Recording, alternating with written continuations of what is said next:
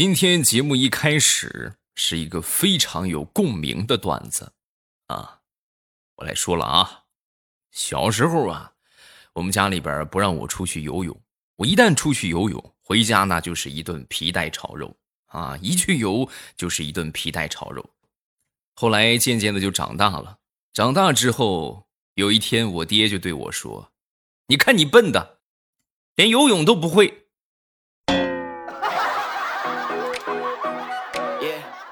太难了，真是太难了。除了这个之外，还有一种情况，就是在我们二十几岁的时候谈恋爱啊，家里边这这个拦着，那个那个挡着，说不行不行不行，太早了太早了，你这才多大你就谈恋爱，不行不行，太早了。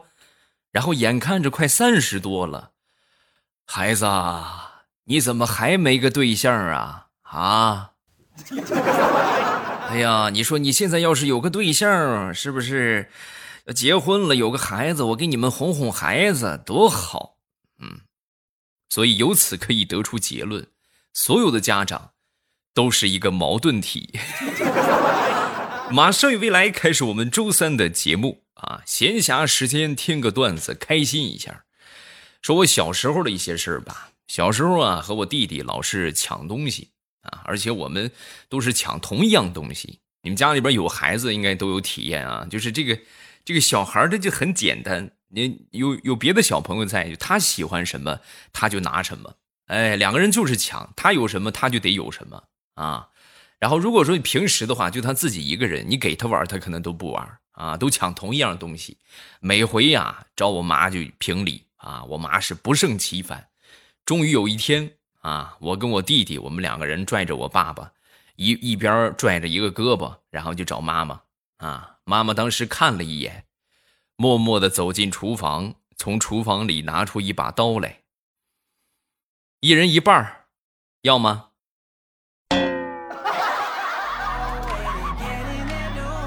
然后从那以后，我们就再也没抢过东西了，因为我的妈妈是个狼人。比狠人还多一点。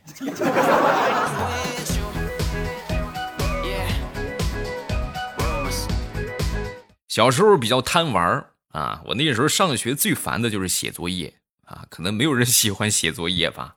有一次这个冬天放寒假，然后我爸就陪着我写作业啊。冬天家里边比较冷啊，那时候条件真是四下漏风啊，很冷。然后我冻得鼻鼻涕都流出来了，就小清鼻涕啊，然后嗯，不是就滴到作业本上了。我爹这个人向来脾气是很暴躁的，不分青红皂白呀。一看着作业本上是不是有晶莹的液体出现，当时这个气儿就不打一处来，很是暴躁，啪就抽了我一巴掌。好好写作业，你以为你哭你就不用写了吗？嗯，打不死你。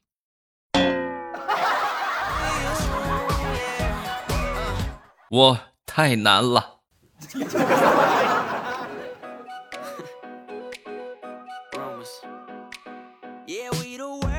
以前啊，很小的时候总是看我爹抽烟。我爹抽的这个烟啊，那个时候是两块五吧，啊，两块五的烟，啊，而且这个烟还不舍得给别人去分，啊，我从那以后我就立志，我长大之后我抽我就抽五块的。等我真正长大之后，我才发现，现实太残酷了。五块的烟已经涨到五块五了，实在是抽不起呀。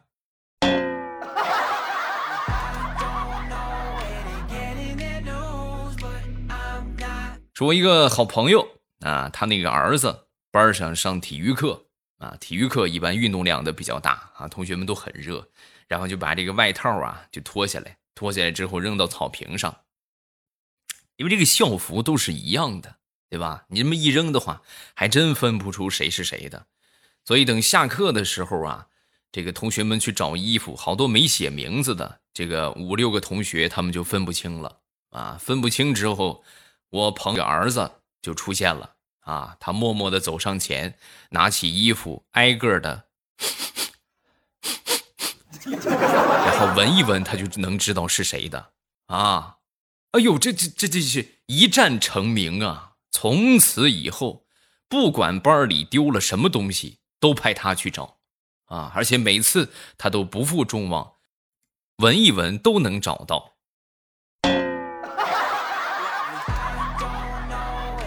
从那之后，得了一个响亮的名号——警犬。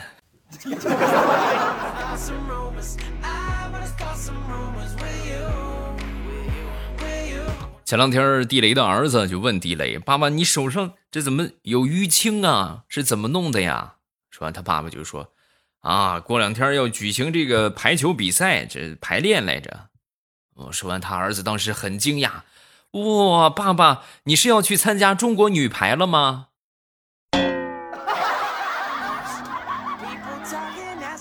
儿子，你也老大不小了，能不能先把性别搞明白？嗯。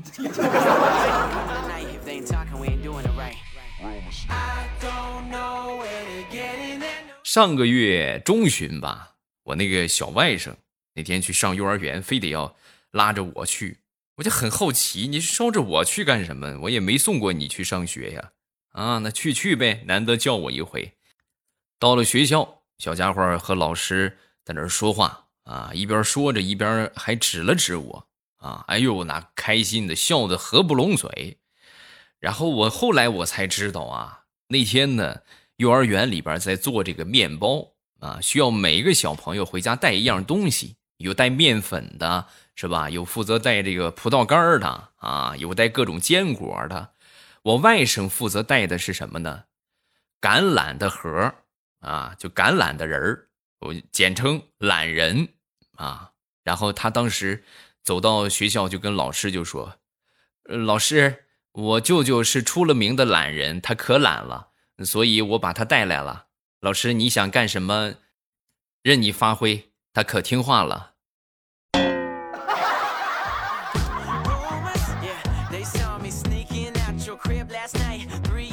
说说我哥们儿养的一个金毛吧，啊，金毛这个狗啊特别聪明啊，很聪明呢，就容易被别人利用。啊，怎么说呢？三天之前，他买了一只金毛，养了三天之后就跑了。幸好啊，留了个心眼儿，给这个金毛啊装了一个定位器。哎，是吧？你走到哪儿，手机打开一看，丢不了了。然后呢，就就去追踪去了。啊，追踪去之后呢，在一个郊外的一个养殖场啊，找到这个位置了。啊，透过这个帆布，就看到有一个男的跟那个金毛就说。好小子，这是你第十三次回家了，嘿嘿嘿，真乖啊！来，赏赐给你一盆排骨。那么那个男的是谁呢？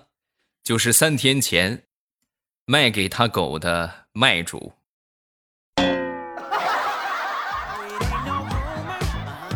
真是，当时我朋友看到之后，由衷的发发表了一句感慨。有时候这个人呐，还真是不如条狗啊。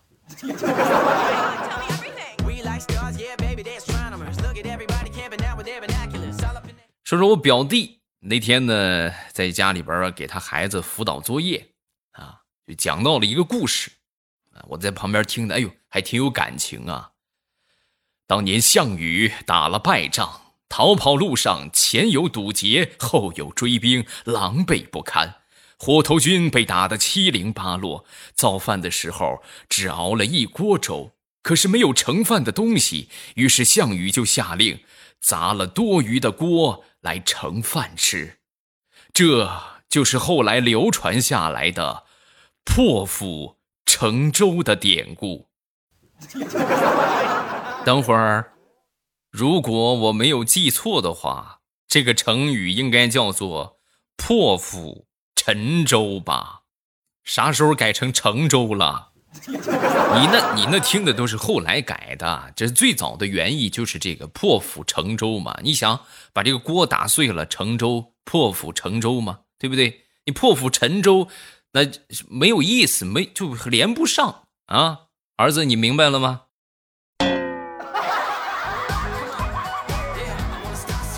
哎呦，你快可千万别教孩子了，你把孩子给这给教坏了吧啊！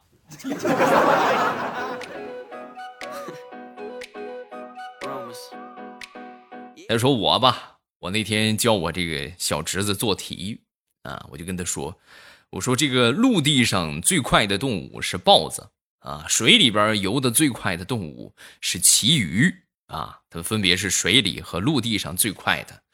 然后呢，经过计算之后发现，豹子它跑得更快，你知道为什么吗？原因就是水的阻力比空气的阻力要大，所以豹子跑得比旗鱼还要快。”啊！说完之后，小家伙一听，那可不一定。我觉得，要是把旗鱼捞上来，在陆地上跑的话，那它会跑得更慢。呃，如果要是把豹子放到海里的话，那它都不用跑，直接就呛死了。所以，叔叔，我觉得你说的不对。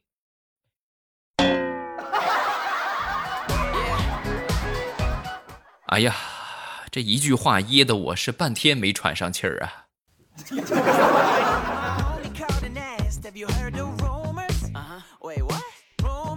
已经有孩子的这个朋友，应该都可以深切的体会到，辅导孩子写作业呀，那简直就是一件要命的事情啊！真是很要命啊！咱们举例来说明啊，那天在辅导我这个小侄子做题啊，然后呢。他就问了我一个问题啊，做数学啊，他就问了我一个问题，就是叔叔，你看在做减法的时候，个位不够，向十位去借，那要是十位不肯借怎么办？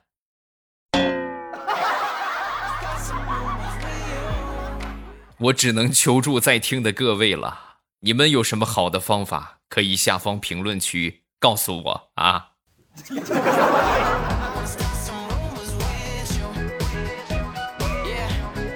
小孩的问题啊，总是千奇百怪的啊。前两天在吃饭的时候，地雷的儿子就问他爸爸啊：“爸爸，为什么马路叫马路，而不叫牛羊牛路羊路呢？”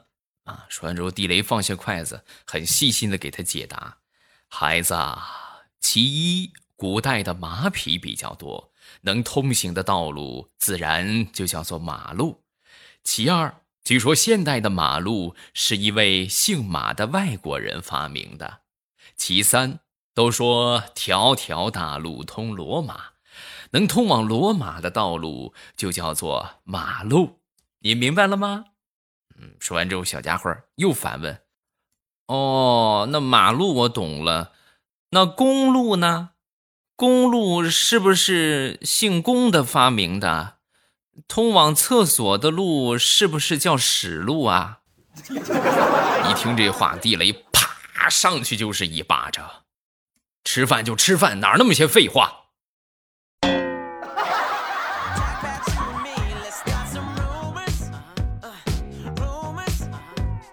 想当初上小学，我记得有一节课，语文课，老师呢让我们去造句啊，然后我们这个老师啊。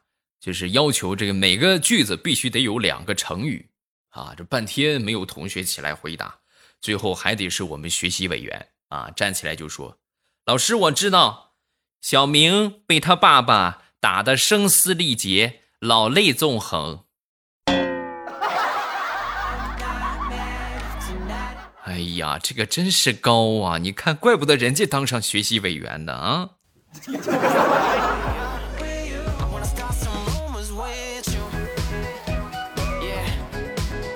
说一个女同事啊，平时呢比较注重教育啊，经常就和我们分享一些育儿的心得啊。最近呢，就给她这个四岁的女儿啊讲孝敬长辈的睡前故事啊。讲完之后呢，就趁势的引导一下孩子：“闺女啊，等将来有一天妈妈老了，躺在床上不能动弹，也吃不上饭了，该怎么办呢？”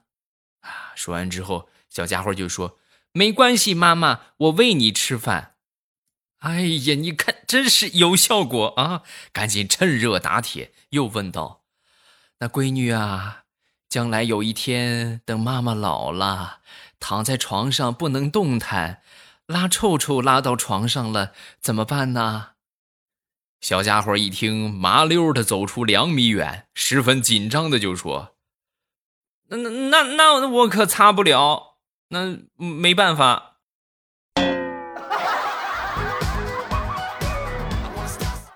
事后我们就说他，你这上来就问这么严肃的问题，你得循序渐进，慢慢来，你太着急了啊。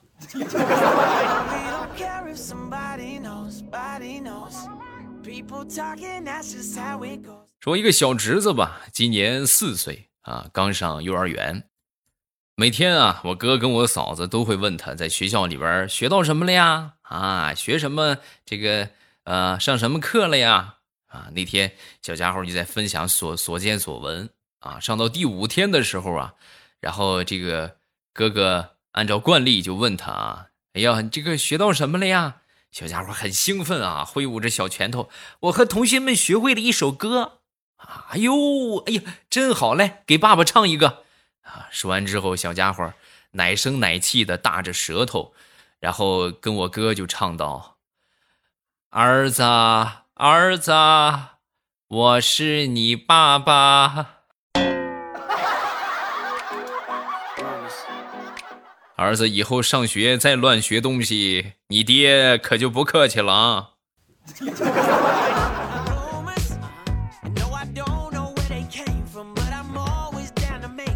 前两天去逛商场，碰到一个很萌的一个小正太啊！看到这个小正太之后呢，忍不住就停下这个脚步啊，就和他玩了一会儿。我媳妇儿一直在跟他玩啊啊，玩了一会儿，这个全程这小家伙。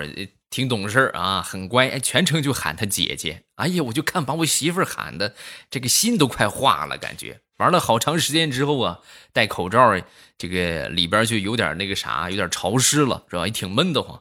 准备打开之后缓缓气儿，透透气儿啊。把这口罩解下来之后，小家伙一看到我媳妇儿那张脸，当时默默的说了一句：“阿姨，你能把这个口罩戴上吗？”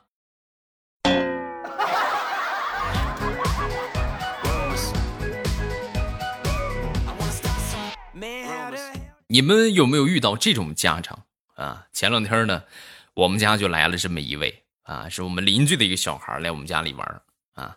到我们家之后，他那孩子叫叫悠悠，来了之后，悠悠就说：“哎呦，妈妈，悠悠家的玩具可真多哦，是吗？那你多来找悠悠玩啊。”玩了一会儿之后呢，小家伙跟他妈妈就说：“妈妈，我饿了。”哦，是啊，然后跟我媳妇就说：“哎。”你们家有吃的没有？快中午了，你随便弄点给孩子垫补一下就行了，啊！说完之后，一会儿这个弄了吃的啊，小家伙又说：“妈妈，我困了，啊，那你在这睡吧，啊，正好在这睡会儿吧，睡醒了接着玩。”然后跟我媳妇就说：“那什么，你们中午做午饭就自己吃就行了，就不用管我们啊，我们睡醒了就走。”哎。我媳妇也是很无语，但是她没有什么好的方法，她就过来问我，我就跟她说，你就按照她说的做就可以了呀。她不是说中午做午饭别做她的，你就别做他的，咱们自己吃咱们的就行。他实在脸皮厚到那种程度还是不走，那我可真就服他了。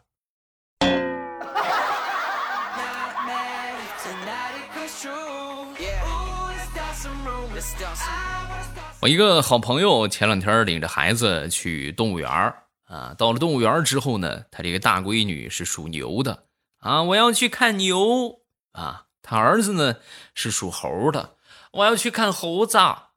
说完之后，他这个二闺女当时哇就哭了，呃，动物园里没有龙。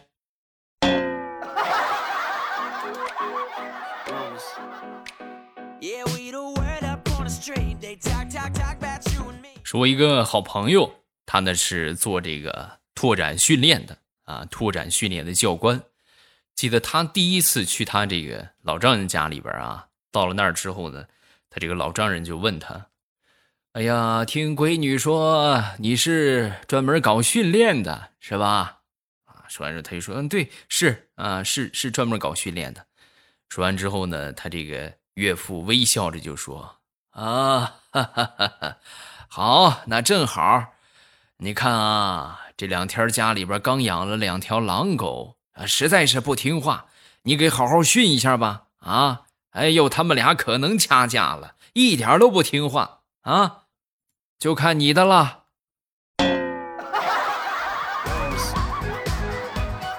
说完，我这个朋友转头就跟他女朋友就说：“你是不是没和你爸爸说清楚啊？”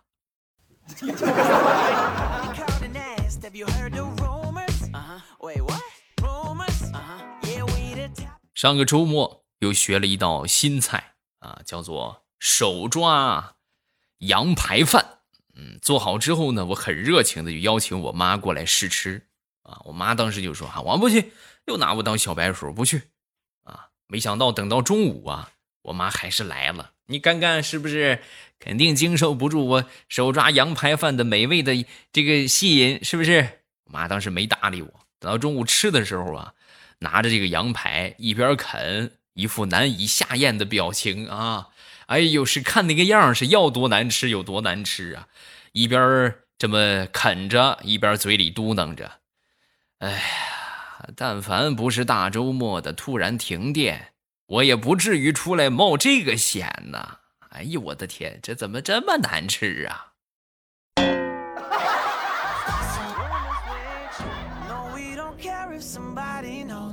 来看个评论吧，好久没看了啊。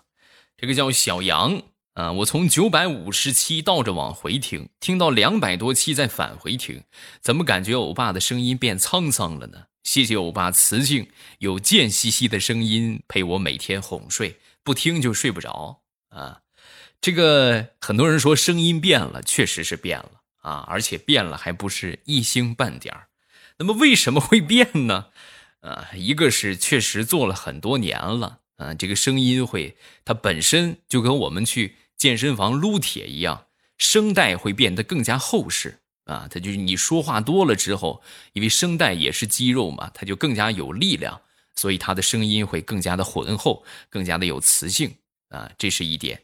然后另外一点呢，以前的时候啊，是追求节目效果，那是自己找出来的那种感觉。其实我本来的声音就是现在你们听到的这个声音啊，那个就是硬声，哎，大家好，你硬憋着嗓子，呃，是不是很舒服的啊？所以就是这个节目越做越自然，越做越舒服啊。还是那句话，喜欢听以前的，你们就去听以前的；喜欢听现在，就听现在；喜欢听啥就听啥，对吧？别委屈了自己啊。下一个叫。什么瑞是吧？这个字儿不认识啊。听了未来节目七年了，心情不好的时候总能够找到笑点。希望未来越做越好，谢谢。希望你们天天开心啊！好了，我们今天就到这儿了啊。评论分享这么多，有什么想说的，下方评论区来留言。然后还是要说一说我们的新小说，这个免费还有十天的时间，目前呢已经更新了差不多快四百集了啊啊。快四百集了，一共七百二十二集，人家新品限免，顶多更新个两百张，我更新了四百张啊！这个属实是实在啊！你们赶紧去听，趁着免费啊，从头听到尾。收听的方法也很简单，点头像进主页，然后呢，这个找到这个小说啊，你就看到了，点我的头像就可以进到主页啊，然后呢，你就可以看到了，它有一个小说叫《盛世田价》啊，是一个。古言多人的有声剧啊，逆袭种田啊，包括这个女强啊，还有宫斗，哎呀，很精彩，故事跌宕起伏，一本绝对会让你听上瘾的小说啊！听不上瘾，你回来找我啊！这个收听的方法刚才也说了，去点上订阅啊，订阅之后呢就不迷路了。然后我会在新小说的评论区和大家保持互动，有什么想说的都可以在评论区发留言啊，我都会看到，看到我就会回复你。不信你就去试试，嗯，我在盛世田价的评论区等着你。喜马拉雅听，我想听。